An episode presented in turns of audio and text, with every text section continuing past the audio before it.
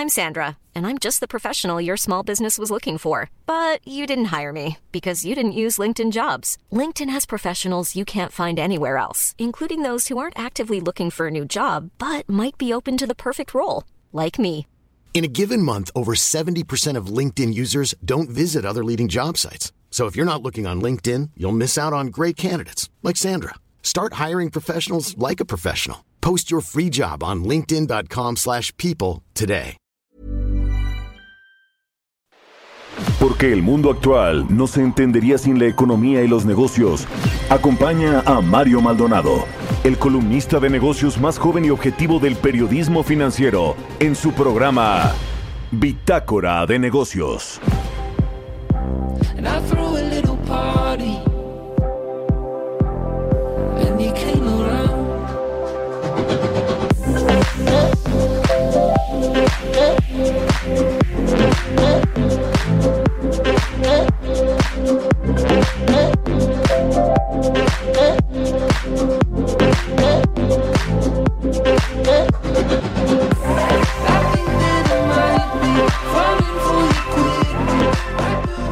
¿Qué tal? ¿Cómo están? Muy buenos días. Bienvenidos a Bitácora de Negocios. Yo soy Mario Maldonado y me da mucho gusto saludarlos en este lunes 24 de enero del 2022.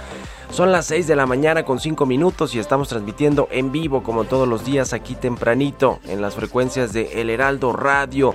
Un saludo a todos los que nos escuchan desde tempranito, madrugan con nosotros aquí en las frecuencias de El Heraldo. En Bitácora de Negocios abrimos la barra de información de El Heraldo Radio.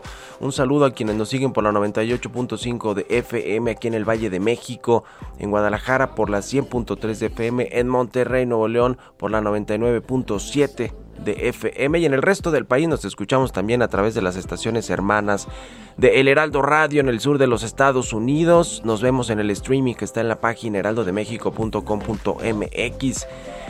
Comenzamos este lunes, iniciamos la semana con un poco de música antes de entrarle a la información, a, a despertar de buenas en Bitácora de Negocios con el inicio de la semana. Esta semana eh, vamos a escuchar canciones nuevas para este 2022. Es el caso de esta que estamos escuchando, se llama Face to Face de Don Diablo y el DJ Watts, el, eh, DJ y productor superestrella holandés Don Diablo inició en el 2022 con estilo con este lanzamiento Face to Face en colaboración con el vocalista Watts. Don Diablo ocupa actualmente el puesto número 7 en la encuesta realizada en 2021 por la revista DJ Magazine. Así que vamos a estar escuchando esta canción Face to Face este lunes. Y ahora sí, le entramos a la información. Mucho que platicar sobre los temas económicos, financieros, de negocios nacionales e internacionales. Vamos a hablar con Roberto Aguilar. La tensión, la geopolítica por Ucrania inquieta los mercados que esperan a la Reserva Federal. Es posible superar este año una fase aguda de la pandemia, dice la Organización Mundial de la Salud. En México los contagios siguen al alza de forma importante. Ayer casi 20 mil contagios, muy elevado para ver para ser un domingo, donde normalmente los contagios, porque pues no se hacen tantas pruebas, van a la baja. Lo mismo las hospitalizaciones y los fallecimientos. Y la inflación en México inicia 2022 con una ligera baja. Acaba de salir este dato de la inflación y vamos a eh, platicarlo y analizarlo con Roberto Aguilar, se desaceleró a 7.13% en la primera quincena de enero. Vamos a entrarle al tema. Hablaremos también con Mariana Campos, coordinadora del programa de gasto público y rendición de cuentas de México Evalúa. El reemplacamiento en vez de la tenencia se suma Querétaro a la regresividad fiscal. Vamos a ver cómo se van acomodando los temas fiscales y de cobro de impuestos para este 2022. Hay un asunto ahí de el SAT, un precedente que sentó el SAT y el Tribunal Federal de Justicia Administrativa con respecto al caso de la familia Azcárraga y la devolución de impuestos, pero también a nivel local eh, cada vez más estados se suman a este reemplacamiento en vez de tenencia. En fin, vamos a, vamos a entrar al tema con Mariana Campos. Hablaremos también con la senadora Gina Cruz, presidenta de la Comisión de Relaciones Exteriores en América del Norte. Es eh, senadora que se reunió con, eh, o estuvo en una reunión con la secretaria de Energía de Estados Unidos, Jennifer Granholm, hablaron sobre los temas discutidos en la reunión con el presidente y la secretaria mexicana Rocío Nale, sobre todo el asunto de si preocupa o no a Estados Unidos la reforma eléctrica del presidente López Obrador y pues si les preocupa, lo externaron abiertamente en un comunicado. Vamos a hablar los detalles de estas reuniones y también platicaremos con Miguel Elizalde, presidente de la Asociación Nacional de Productores de Autobuses, Camiones y Tractocamiones sobre la, la regularización de autos chocolate en 10 entidades. El gobierno amplía la antigüedad para legalizar autos, un golpe tremendo para la industria automotriz en México. Vamos a entrar a estos temas hoy aquí en Bitácora de Negocios, así que quédense con nosotros. Vámonos ahora con el resumen de las noticias más importantes para comenzar este lunes. Lo tiene Jesús Espinos.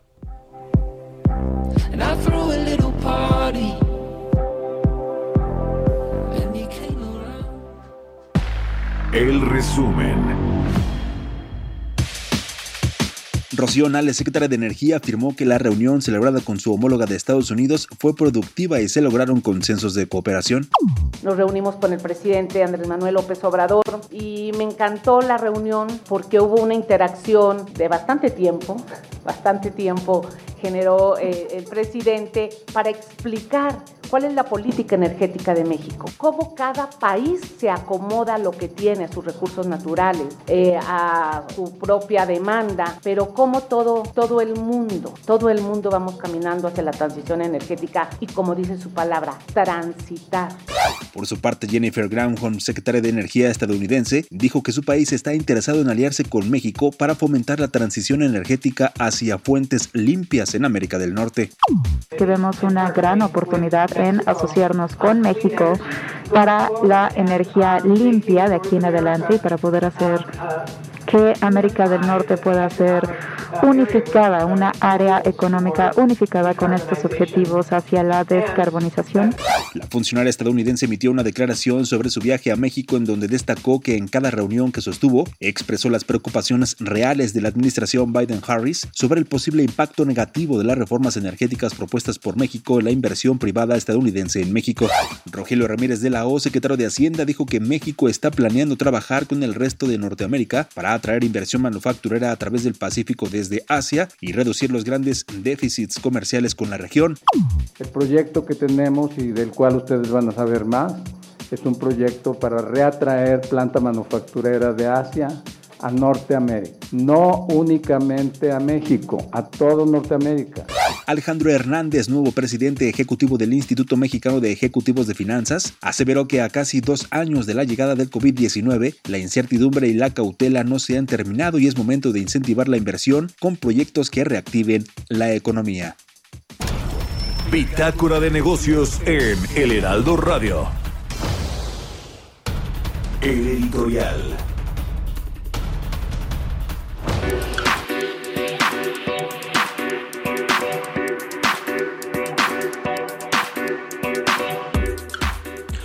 ¿Cómo va este tema de la venta de Banamex por parte de su controlador Citigroup?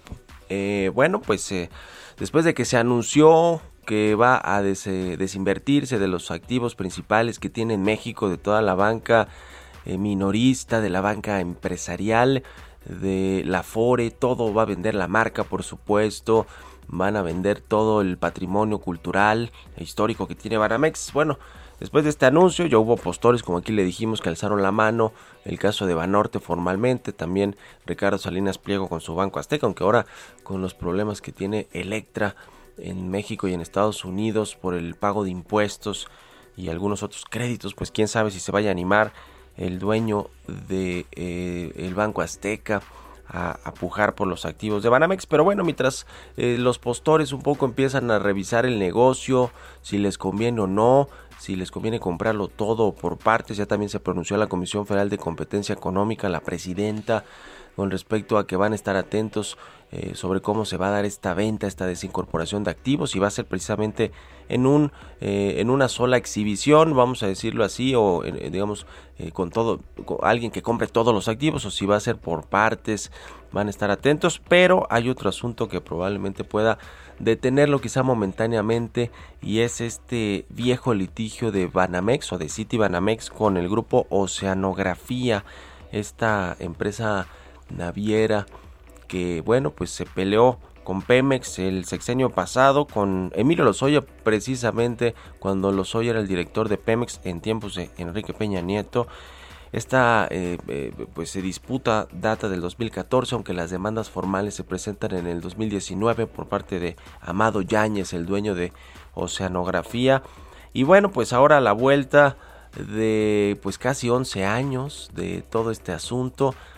Eh, un juez en, la Ciudad de México otorgó medidas cautelares a esta empresa Oceanografía para frenar la venta de acciones, activos y todos los bienes de City Banamex que ya se había anunciado luego de que el Tribunal de Superior de Justicia de la Ciudad de México diera a conocer pues un expediente apenas este viernes donde se otorgan estas medidas cautelares.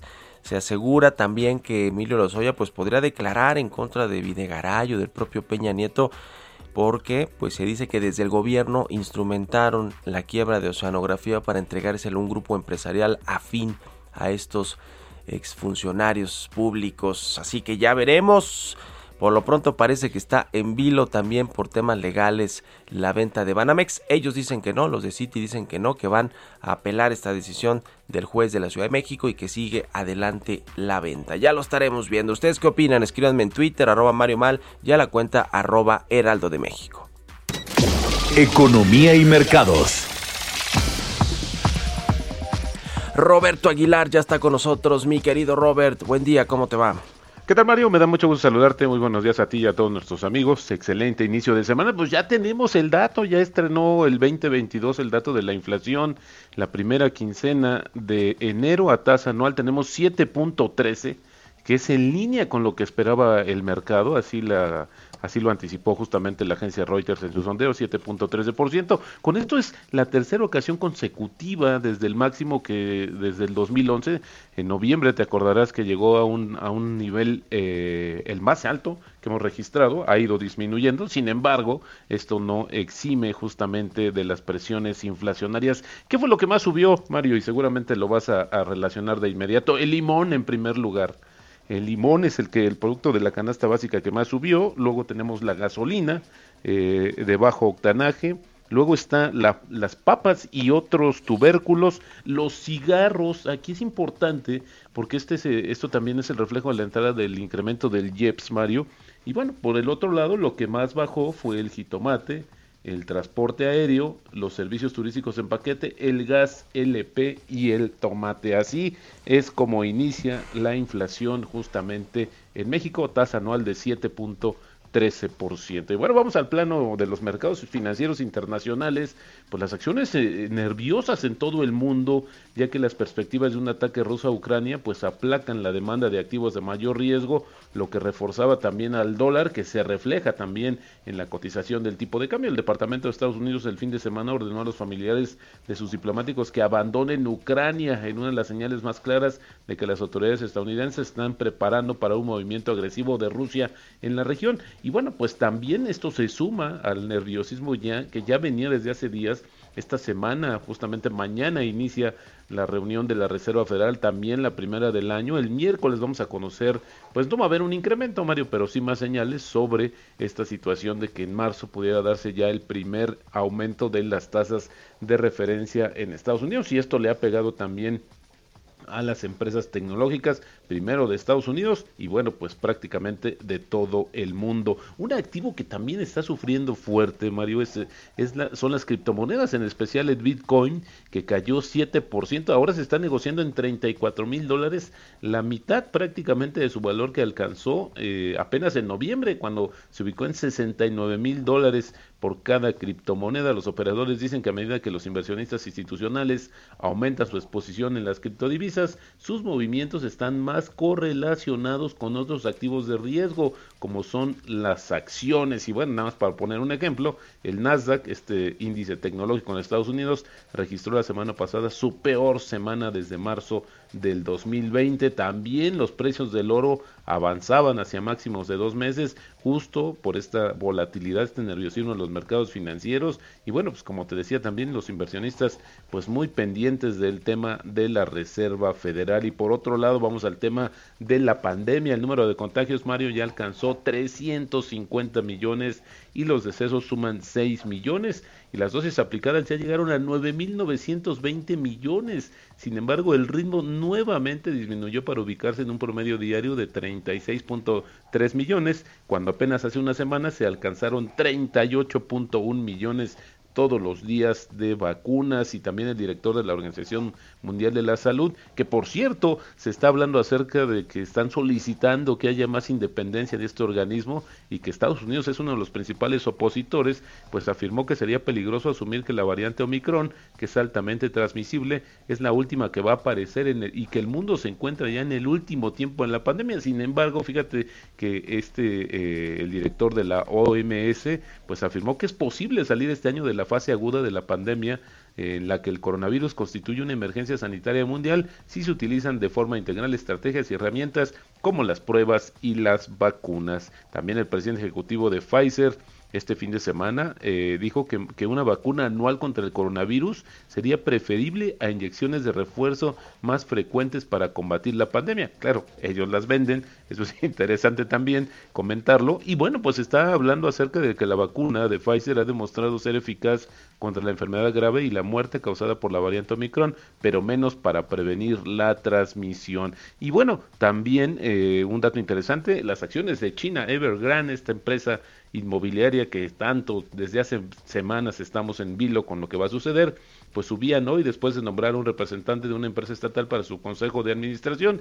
Y esto pues hace crecen las apuestas de que sí le va a meter ayuda el gobierno chino. El tipo de cambio Mario cotizando en estos momentos en 20.57 y rápidamente la frase del día de hoy, uno de los síntomas más alcista que puede mostrar una acción es subir con las buenas noticias e ignorar las malas noticias. Por el contrario, uno de los síntomas más bajistas que puede mostrar una acción es bajar con las malas noticias y no subir con las buenas. Esto lo dijo en su momento John Bollinger. Muchas gracias, mi querido Robert. Nos vemos al ratito en la televisión. A contrario, Mario, muy buenos días. Hasta luego, Roberto Aguilar. Síganlo en Twitter, Roberto AH6 con 20. Vamos a otra cosa. Mario Maldonado en Bitácora de Negocios. Bueno, pues el asunto de las eh, tenencias, este impuesto que muchos gobiernos estatales pues no quieren poner porque significa eh, pérdida de votos, es impopular. Lo cierto es que este reemplacamiento que está sustituyendo a la tenencia ya comienza a permear en más estados. Se sumó Querétaro, esta llamada regresividad fiscal. Y vamos a platicar de eso con Mariana Campos de la Organización México Evalúa. ¿Cómo estás, Mariana? Muy buen día. Muy buen día, Mario.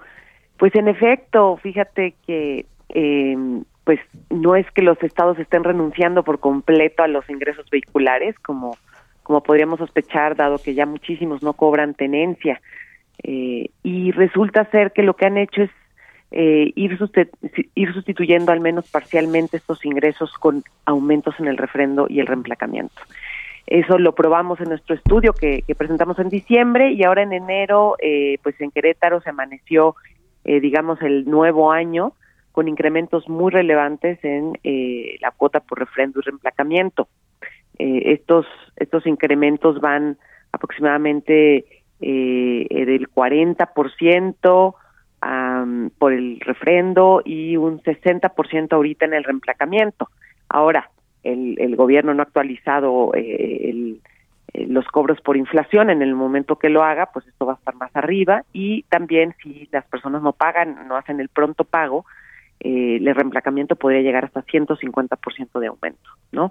Creemos que eh, pues pues Querétaro se nos ha ido esta tendencia de, de, de, de, más bien recargarse en el refrendo, porque anteriormente cobraban la tenencia eh, a carros de 400 mil pesos en adelante y ahora solo la cobran eh, a carros de 800 mil pesos en adelante y con este cambio en las en las cuotas fijas que pues, pagan por igual las personas de los distintos niveles de ingreso, pues nos damos cuenta claramente que la estrategia sí se hace una un esquema regresivo, es decir, que uh, de alguna manera eh, afecta más a quienes menos tienen. Uh. Eh, hablamos del tema político, electoral, que siempre los impuestos pues te pueden generar ahí problemas, ¿no? De popularidad o incluso pues de perder elecciones, así de así así lo ven los los gobiernos, los los políticos. Este asunto de, de la tenencia que me acuerdo cuando Arturo Herrera, secretario de Hacienda, en algún momento propuso que fuera pues un cobro de que, que se que se volviera a hacer en, en todas los, las entidades de la República y luego luego lo pararon en seco desde la presidencia de la República. Es impopular finalmente el tema de la tenencia y muchos gobiernos, obviamente federales, el federal y, el, y los locales, pues lo utilizan también de esta forma política, ¿no, Mariana?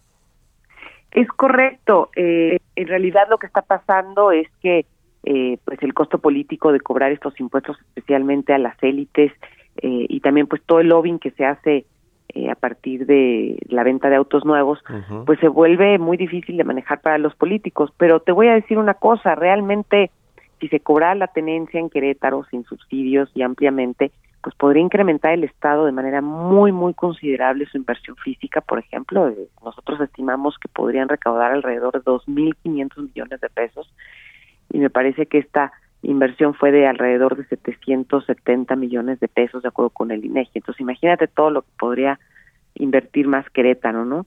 Eh, creo que se tienen que hacer cambios a nivel política pública para incentivar el cobro de tenencia y no es una cosa que los gobiernos individualmente puedan ir haciendo solos. Ya. Desde la ley de coordinación fiscal debe de premiarse o hasta obligarse. Pues interesante, como siempre, su análisis ahí en México. Evalúa, te agradezco estos minutos. eh, eh, Mariana, muy buenos días.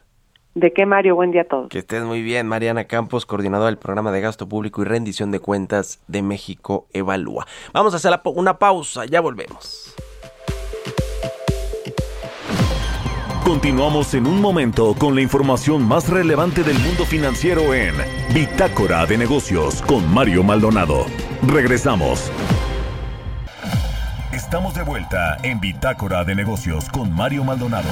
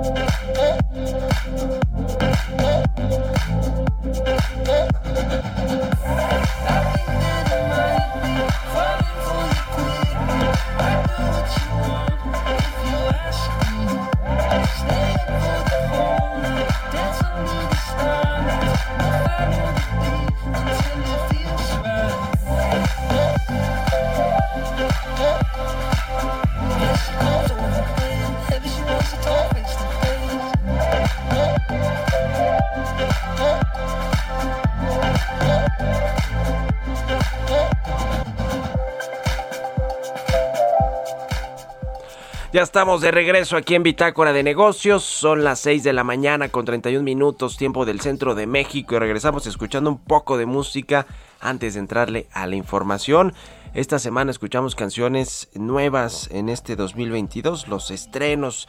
Y es el caso de esta que se llama Face to Face del DJ holandés Don Diablo, que hace una colaboración con el vocalista Watts con el vocalista Watts. eh, así que suena bien. Esta eh, canción y el DJ Don Diablo ocupan actualmente el puesto número 7 de la encuesta realizada en el 2021 por la revista DJ Magazine de las canciones más nuevas y suena bien esta de Face to Face. Con esta nos vamos al segundo resumen de noticias con Jesús Espinos.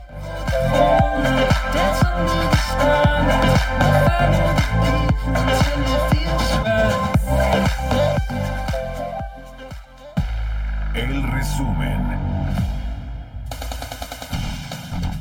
El Consejo Nacional Agropecuario aseguró que los altos precios de los agroproductos en México se deben a factores como baja oferta y alta demanda, caída en la producción, incremento de costos y abandono de tierra de cultivos ante el aumento de la presencia del crimen organizado, por lo que hay poco optimismo para pensar que regresarán a niveles estables en 2022. Este viernes Grupo Aeroméxico informó que las ocho clases de acreedores facultadas para votar sobre el plan de reestructura de la aerolínea, con aproximadamente 88% del monto de créditos, votaron a favor del plan. Ahora la audiencia ante la Corte para considerar la confirmación del plan está programada para el 27 de enero. José Sosaya, presidente de la Asociación Mexicana de la Industria Automotriz, advirtió que el decreto para regularizar la entrada de autos importados al país significa una mala señal para la inversión extranjera y afectará a los consumidores mexicanos. Uno de los proyectos prioritarios del presidente de México, Andrés Manuel López Obrador, es la refinería Dos Bocas. Costará 12.500 millones de dólares, es decir, 3.600 millones de dólares más de lo previsto. Bloomberg además que según proyecciones propias, es poco probable que la refinería entre en operaciones este año, como lo anunció el gobierno federal. De acuerdo con un reporte, Barclay señaló que en México, las empresas de consumo de diferentes sectores como alimentos y bebidas, restaurantes y supermercados podrían superar los niveles de ventas previos a la pandemia durante este año. Entrevista.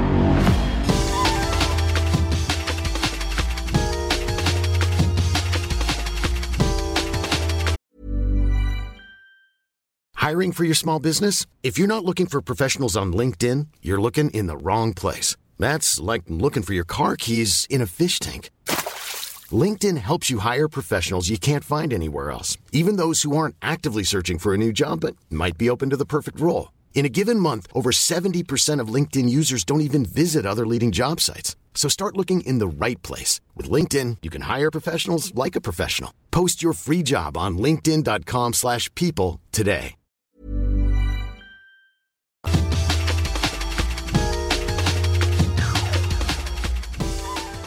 Bueno, pues se llevó a cabo esta reunión tan esperada entre la secretaria de Energía de los Estados Unidos, Jennifer Granholm, con el presidente López Obrador, con la secretaria mexicana del ramo, con Rocío Nale, estuvo también el canciller Marcelo Ebrard, pero hizo además un road show, vamos a decirlo así, por el Senado, de la República, se reunió con senadores, tanto de oposición, con Ricardo Monreal, también el coordinador de los senadores de Morena, eh, hizo otras reuniones, por supuesto, con la Embajada Mexicana en México, eh, con la Embajada de Estados Unidos, perdón, en México, y pues se hablaron de varios temas. El asunto de fondo es que en México, la secretaria Nale, dijo que pues básicamente Estados Unidos no le preocupa la reforma eléctrica o la contrarreforma energética que está ya discutiéndose en el Congreso mexicano, en la Cámara de Diputados, comenzaron los parlamentos abiertos.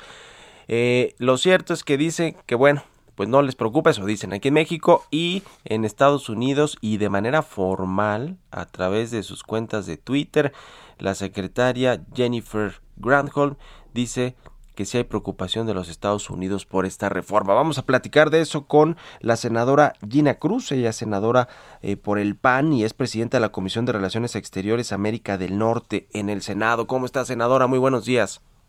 Muy buenos días, Mario. Muchas gracias por esta oportunidad de platicar sobre este tema tan importante y que llama mucho la atención que precisamente eh, haya visitado México la Secretaría de Energía de los Estados Unidos precisamente en un momento cuando se están llevando a cabo el Parlamento, los parlamentos abiertos en la Cámara de Diputados, precisamente para la discusión o la apertura a la expresión en, en términos de, de la iniciativa presentada por el presidente López Obrador en materia de, de energía eléctrica, ¿no? Llama mucho la atención.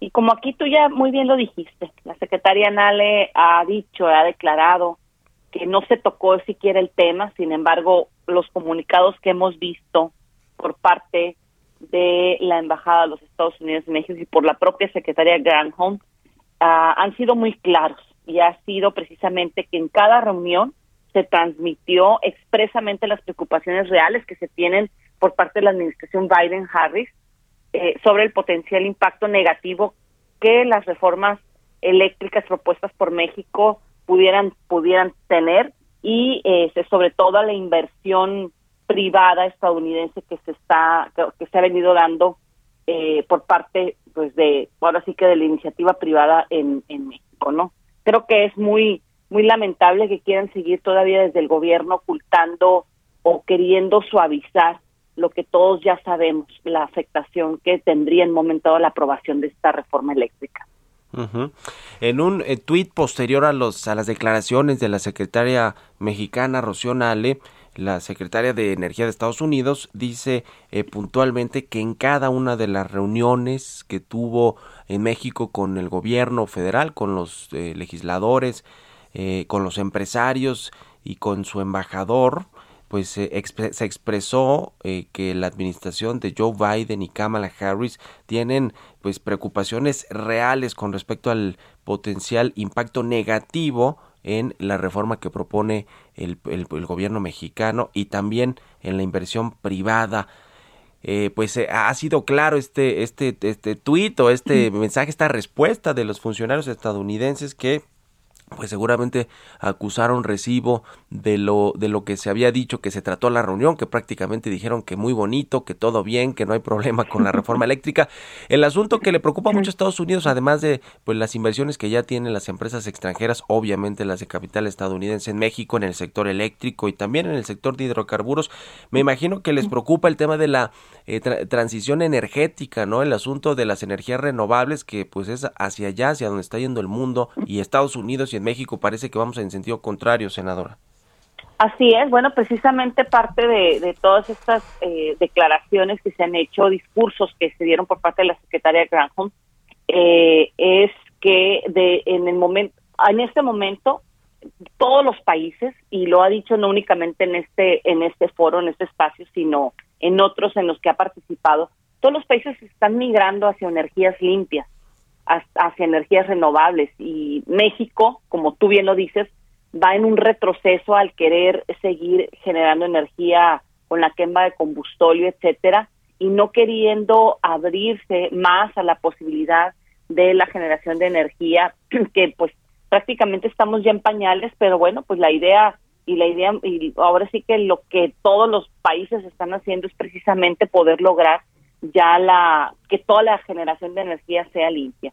Eh, ella ha hablado mucho o estuvo hablando mucho en sentido positivo, positivo diciendo que, que México tenía, pues que somos, eh, somos un país bendecidos, así con esas palabras bendecidos por una abundancia de potenciales de energía renovable, que si la utilizáramos por completo podría impulsar a su a nuestro propio país al menos 10 veces más eh, energía crear millones de empleos bien remunerados y desarrollar una extraordinaria industria de exportación orientada a un mundo que necesita soluciones de energía limpia.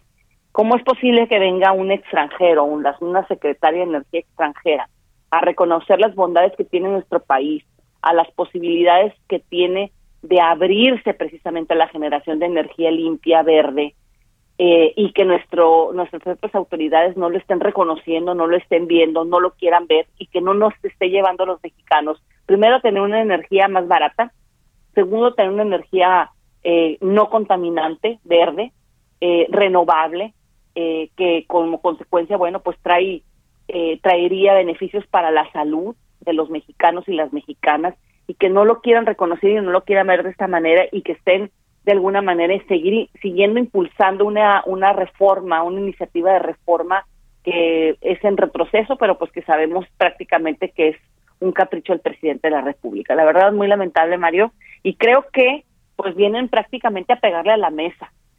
Viene la Secretaría de Energía eh, a pegarle a la mesa, a decirle al gobierno mexicano no, no aceptamos porque además con esta iniciativa de reforma estamos violando el Tratado de Comercio con nuestro principal socio comercial. Entonces, eh, espero, ojalá que sirva este, de lección lo que sucedió en esta visita. Ojalá que las y los legisladores de Morena entiendan eh, que no es viable esta iniciativa de reforma.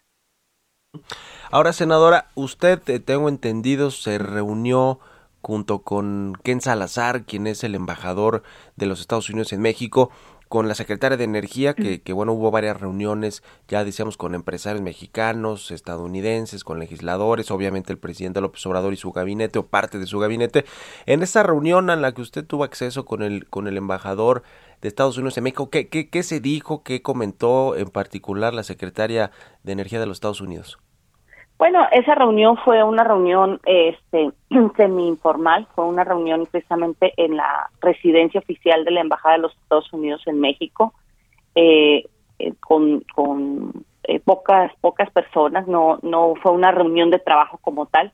Sin embargo, eh, pues en su intervención habló sobre lo mismo, de las bondades que tenemos nosotros como país, de la oportunidad que tenemos como país y este y sobre todo, pues cuál es la visión desde los Estados Unidos eh, sobre la eh, pues precisamente la generación de energía, ¿no? Aquí eh, aquí hay algo muy importante que, que mencionar que precisamente eh, ha dicho y se ha dicho ella como secretaria de energía lanzó pues hace unas hace unos días la mayor expansión que se ha dado en términos de recursos humanos con el nuevo campo de energía limpia con la inclusión de más de mil personas al departamento de energía y una inversión de 62 billones de dólares precisamente para acelerar la ruta eh, de Estados Unidos hacia las energías limpias. Cuando hay otros países como Estados Unidos, que es nuestro principal socio, en donde hay una mayor cantidad de inversión, pues aquí estamos en retroceso. Eso no lo dijo ella,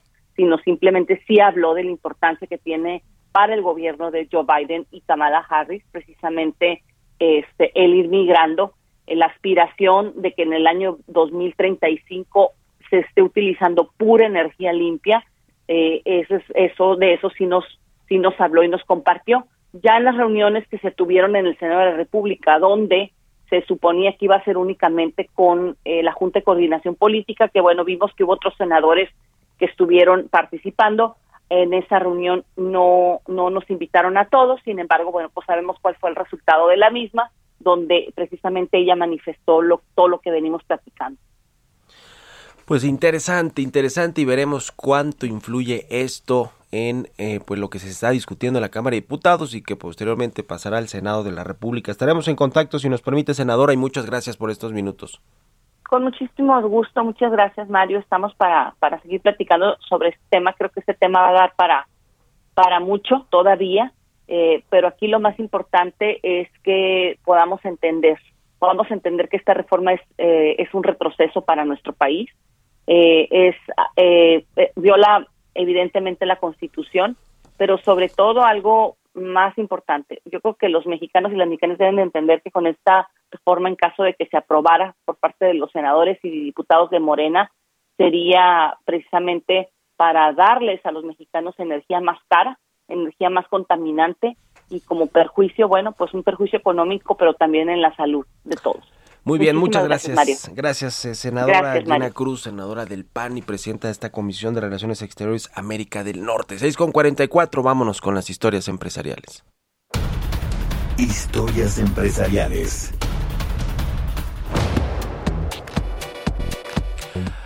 Bueno, pues eh, le platicaba ya al inicio en el editorial sobre este asunto de oceanografía y City Banamex. Vamos a escuchar más detalles de lo que significa este pleito y lo que puede generarle a City ahora que quiere vender Banamex. Lo tiene la información nuestra compañera Giovanna Torres.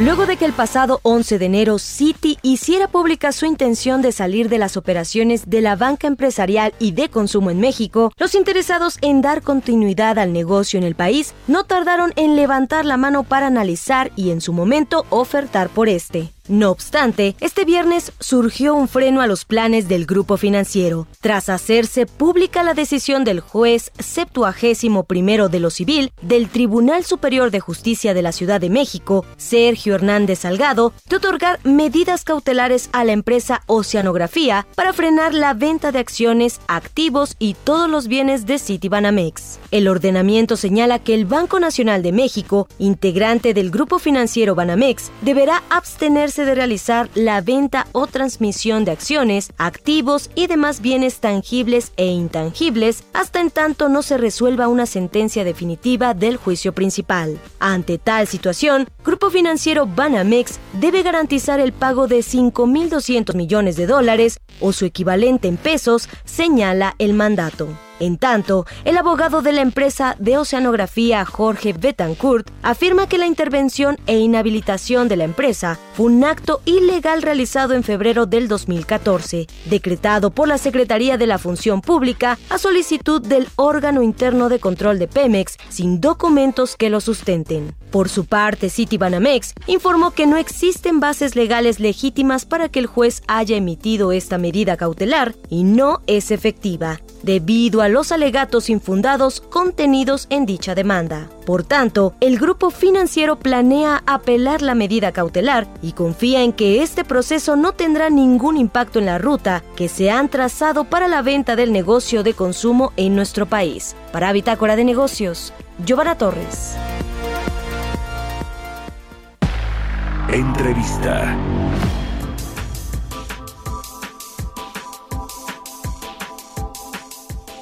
Y bien, vamos a platicar eh, ahora con Miguel Elizalde, el es presidente de la Asociación Nacional de Productores de Autobuses, Camiones y, y Tractocamiones, la ANPACT. ¿Cómo estás, Miguel? Muy buenos días. ¿Qué tal, Mario? Muy buenos días.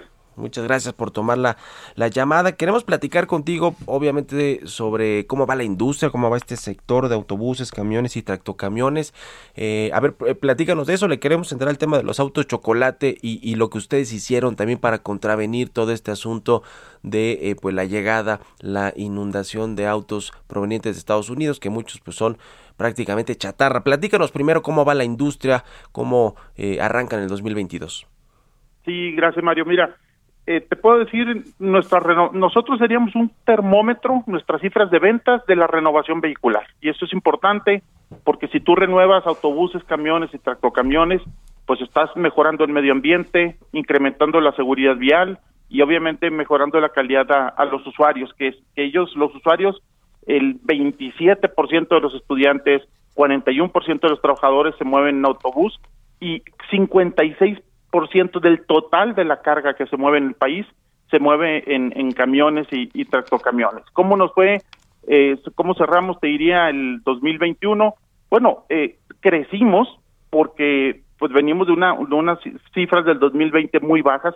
Sí crecimos 16.8% en la renovación vehicular eh, de ventas al menudeo, pero todavía estamos 17.7% abajo respecto al 2019. Es decir, el mercado interno siempre ha sido uno de los grandes retos que tenemos en, en México. Eh, somos líderes eh, en- históricamente en producción y, y en exportación. Somos el, el primer lugar en exportación de tractocamiones, cuarto lugar en, en exportación de, de vehículos de carga a nivel mundial y nos fue en la producción, eh, crecimos 21.4%, pero a su vez estamos todavía abajo, casi un 18% respecto al 2019 y crecimos también en el 2021 eh, 21.8% en la exportación y nuestro principal destino es Estados Unidos con un 94% y le siguen Canadá, Colombia, Perú, Chile, Ecuador, el resto de, de Centro y Sudamérica. Es decir, 2021 un año positivo, sin embargo no llegamos todavía a los niveles prepandemia, ni en el mercado interno, ni en producción, ni en exportación. Eh, tenemos grandes retos para este 2022. Eh, el tema de los semiconductores es, uno, el tema del robo, el autotransporte en vehículos de carga es otro, eh, la importación de vehículos eh, chatarra eh, que comentabas de automóviles, aunque nosotros no los producimos, pues una causa de la importación de estos vehículos eh, de desecho ligeros, pues es la falta de un transporte público eficiente, principalmente. Entonces, sí tenemos grandes retos para, para el 2022. Esperamos tener una recuperación más hacia finales del 2022 e iniciar, iniciar ya el, el 2023 ya ah, digamos con el acelerador más a fondo, eh, principalmente por retrasos en la cadena de proveeduría. Eh, estos son autopartes que les hacen falta tal vez un, un semiconductor. Entonces, eh, año 21 positivo, 22 va a ser muy similar al, al año 2021 y esperamos ya meter el acelerador más, más a fondo a finales del 2022 y principios del 2023. Ujú. Sobre este tema de la regularización de los llamados autos chocolate, que ya fue anunciada en México en 10 entidades, eh, eh, se calcula que aproximadamente 2.2 millones de vehículos irregulares de procedencia extranjera, la mayoría me imagino de los Estados Unidos, pues van a, ser eh, eh, legalizados, vamos a decirlo así, o regularizados. Eh, ustedes eh, han tenido, han enfrentado ya ese mismo problema. ¿Cómo han hecho para que evitar evitar que el que el golpe sea pues fuerte en términos de producción y de ventas para su sector?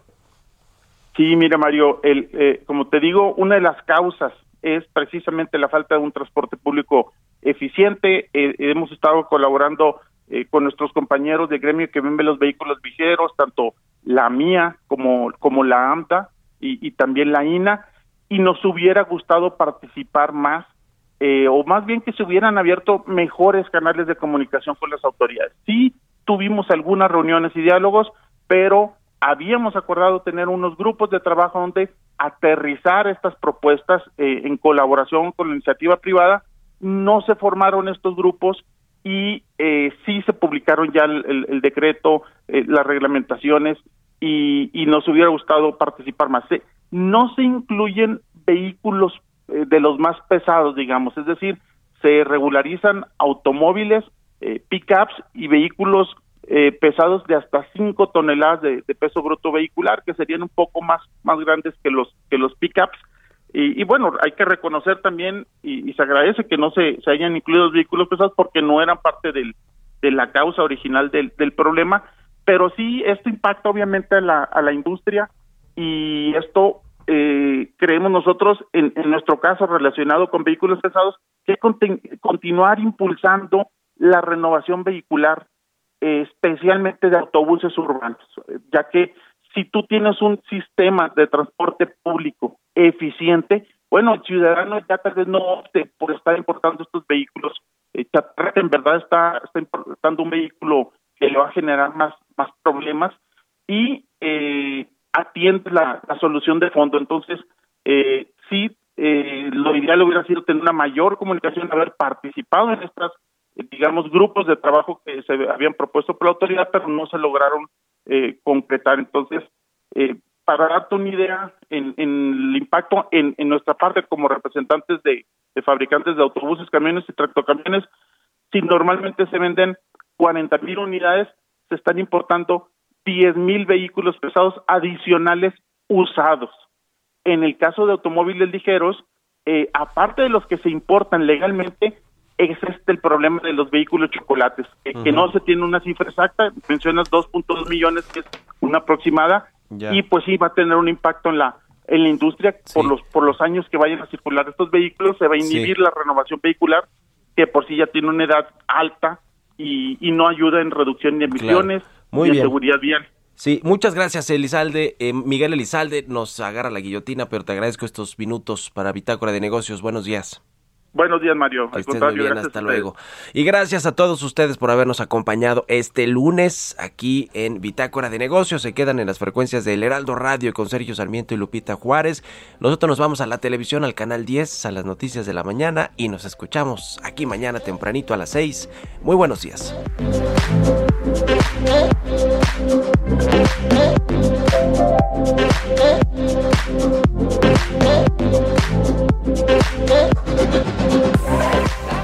Esto fue Bitácora de Negocios con Mario Maldonado, donde la H suena y ahora también se escucha. Una estación de Heraldo Media Group.